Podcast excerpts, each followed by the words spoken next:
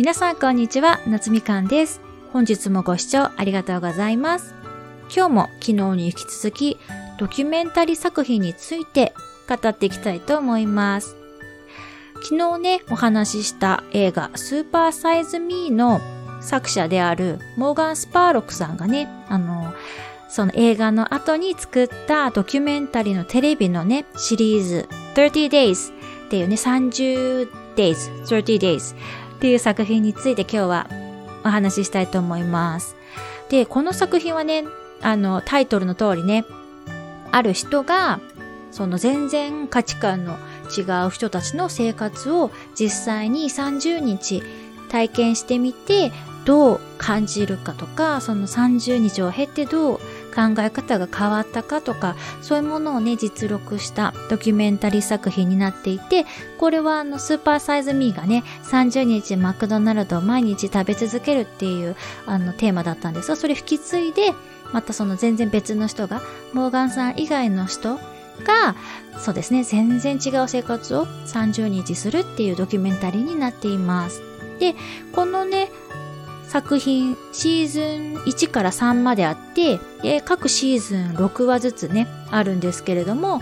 各シーズン、モーガンさん自身が30日、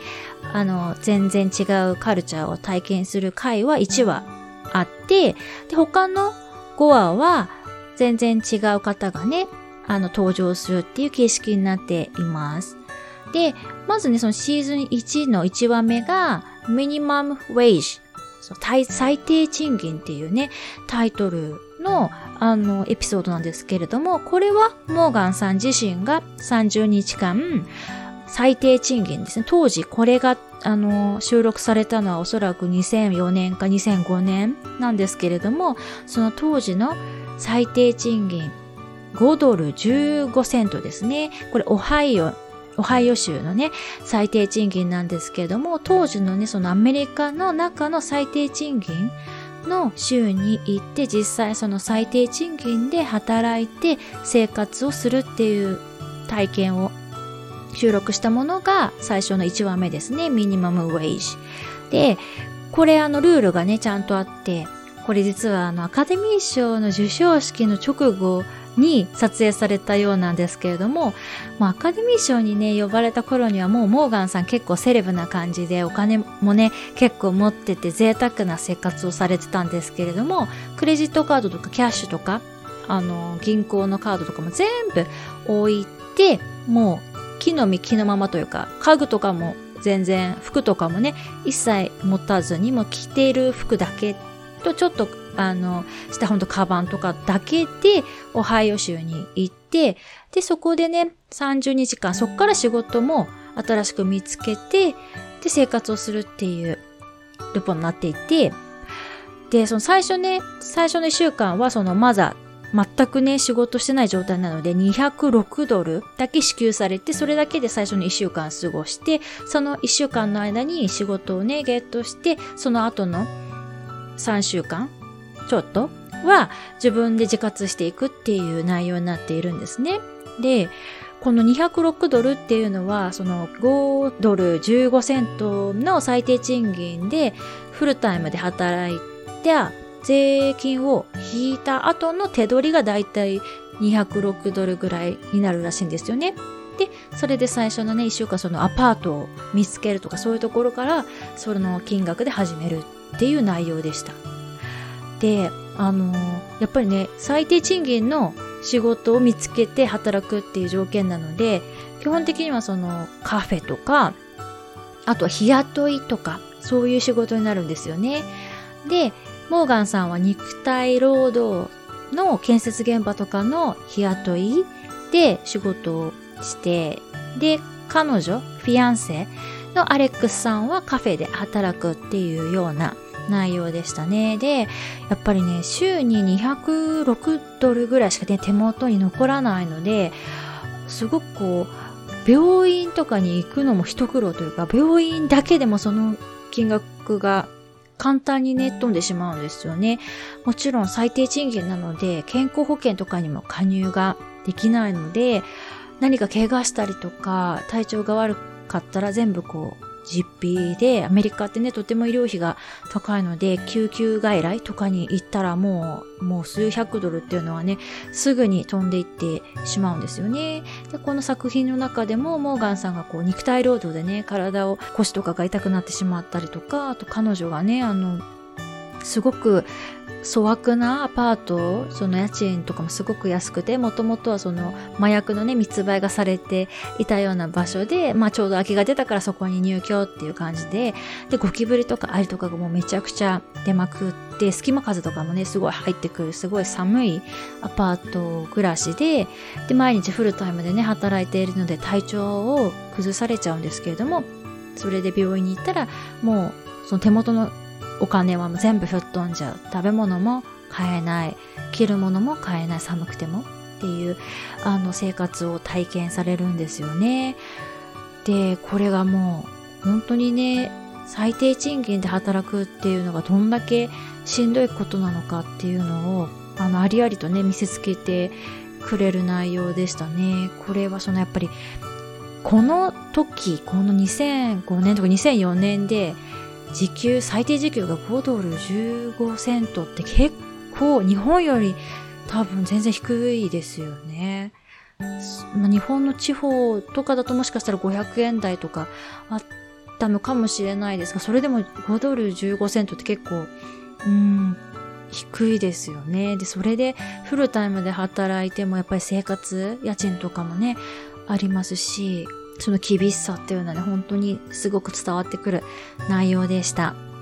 で、これ以外にもですね、私が他に拝見してすごく印象的だったエピソードは、まずは、イミグレーションっていう、あの、シーズン2の 1, 1話目のお話ですね。イミグレーション、その移民についてのお話で、この主人公の方はね、キューバからのアメリカに移民してきた方で、子供の時にね、両親と一緒に法律上正当な手続きを踏んでアメリカに移民してきた方なんですよね。で、この方がこう日々ね、あの自分の本職じゃなくて、本職以外にボーダーパトロールっていうのをされているんですよね。あの国境のね、パトロールを民間の方がね、アメリカではやるっていうことがありまして、そのメキシコからこう不法にね移民してくる人たちっていうのが毎日すごくたくさんいてその人たちを見つけたら警察に通報するっていうような活動をしているんですよね。で彼の言うことというか彼の主張としてはもしアメリカに移民に移民していきたいのであれば正当なね手続きを踏んで入国するべきであるとそういうこう違法な方向から入国するっていうのは絶対に許せないと。自分がその正式な手順を踏んでイミグレーションしてきたのだから、みんなもそうするべきだっていう主張をするわけです。で、そんな彼が実際にね、不法移民としてメキシコからアメリカにやってきた家族と30日間ね、同居するっていうエピソードなんですけれども、そのメキシコ人家族はね、子供が確かに5、6人いて、で、お父さんとお母さんっていうね、結構な人数のね、あの、家庭で、で、お父さんはもちろん、その在留資格とかもないので、あの、闇仕事っていうか、その、本当に日雇いの、あの、建設現場とか、結構こう体がしんどい仕事をしていて、で、お母さん、奥さんは、まあ、英語もね、喋れないっていうのもあって、働い、まあ、内職みたいな仕事をちょいちょいやりながらっていう感じで、で、子供たちは、あの、移民してから、その移民というか不法にね、入国した後にアメリカ国内で生まれた子たちなので、アメリカ国籍を持っているんですよね。だから、学校にも通っていて、まあ、英語も堪能であるっていう一家です。で、そこにボーダーパトロールをしているキューバからやって移民してきた男性がまあ、一緒にね、30日生活を共にするんですけれども、その最初はね、もうすごく、その、キューバ人の、元キューバ人の男性が、こう、こんな人たちとね、全然仲良くできないと、絶対に許されないみたいな、ちゃんとした、今からでもこう、正式な手順を踏むべきだっていう主張をね、結構強く持っているんですよね。で、その家族に対してもそういう、こう、責める態度というか、これは許されることではないよっていうね、そのメキシコ人家族に対して面と向かって言ったりするんですね。で、その30日の間になぜそのメキシコ人家族が不法移民としてアメリカにやってきたかっていうのをですね、知るためにそのキューバから移民してきた男性がメキシコを訪れるんですね。で、その家族というか親戚の人たちを訪ねて、もともとそのどういう環境で暮らしてたかっていうのをね、知ることになるんですけれども、そのメキシコの貧しい地域の暮らしって本当に凄まじくて、もちろん家には屋根がないみたいな、もうこれがもう当然というか、こんな感じ。で、水道とかももちろんないし、あの、屋根みたいなもの一応こう、枯れ草みたいなので、こう、ちょっと被ってたりはするんですけれども、こう、皆さんがね、想像する家とはもう全然かけ離れた状態の家が立ち並ぶような地域で、虫とかもね、すごいもちろん出るし、あの、ちっちゃい子とかがね、不潔な環境というか、衛生環境がね、整ってない状況でこう、暮らしているのをね、見るとすごく心が痛みましたね。でそのキューバから移民してきた男性も、その、こういう粗悪な環境で暮らしていたっていうのを目の当たりにして、すごくショックを受けるんですよね。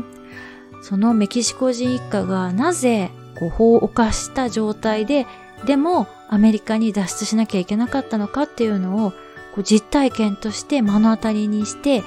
あの、彼も考え方をね、改めていく様子が、すごく興味深いなって思いました。で、彼はメキシコ人一家の背景っていうのを理解した上で、まあ、アメリカに帰国して、で、その彼らとのね、共同生活の間で、友情がね、芽生えて、その人たちは別に悪さをするためにアメリカに入国したわけではないっていう、普通に人間として当然の生活を送るため、それだけのためにアメリカに来たっていうのを理解して、彼は、その、ボーダーパトロールのね、あの、活動を、ちょっとこう方向転換すること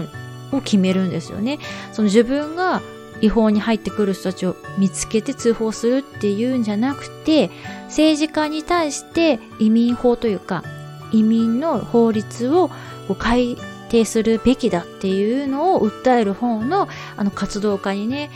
転身していったそうです。そういうこう、たったの30日間でも、すごくね、強い、こう、思想というか考えを持つ人が、実際にその、全くね、正反対の人たちの生活をすることで、こう、考えをね、改めていくというか変えていくっていう姿、すごく力強いなと思いました。で、このイミグレーションのね、あのエピソード以外にも面白いものたくさんあって、あとはジェオあの、刑務所の中のね、あの生活をするエピソード、これはモーガンさん自身がね、30日間のケーキを体験してみるっていうやつだったんですけれども、これもね、とても、あの、興味深かったですね。その、30日間で、こう、中でね、受刑者と親しくなるんですけれども、そのね、30日間、モーガンさんがね、いるケーキの間にその人たちを出所するんですけれども、その出所するときに、絶対もうここには二度と戻ってこないって宣言するんですけれども、やっぱりね、その出所後、3ヶ月以内に2人ともまたあの捕まってしまって刑務所に戻ってきたっていう結果だったんですけれどもその再犯率の高さにまずびっくりですよね。そのせっかくこう刑期を終えてでその出る時には希望を持って出所するのに結局現実社会には自分はこう馴染めないというか受け入れてもらえないですよね。だからそれでまた犯罪を結局犯してしまって、また刑務所に戻ってしまうっていう。そのアメリカも、まあ日本もだとは思うんですけど、再犯率ってすごく高いんですよね。なのでせっかく罪を償った方たちなのに、ね、社会の方が受け入れる準備ができていないっていうこともあると思うので、そういうこともね、知るきっかけになったエピソードでした。あとは、こう日本だとね、あんまりこういうことで議論する人って見かけないんですけれども、アメリカではね、その中絶するかしないかっていうのですごく揉めたりするんですよね。そういうエピソードもありまして、Pro-Choice for Life っていうタイトルのね、エピソードですね。これシーズン2にあるんですけれども、その中絶反対派の人たちっていうのがアメリカにはね、ある一定数いて、あの、絶対にね、許されないと。だから、この10代でね、妊娠してしまった子も、もう、絶対に産む以外家族が許さないみたいなね、そういうこともあって、10代でシングルマザーとかになるっていう、あの、割合も日本とかに比べても全然多いんですよね。で、そういう話はね、また別のエピソードでしたいなと思うんですけれども、そういうこう、poor choice と poor life、そうですね、中絶してもいいというか、する権利があるって主張する人と絶対ダメだっていうね、あの、主張の人たちが一緒に生活するっていうエピソードもとても興味深かったですね。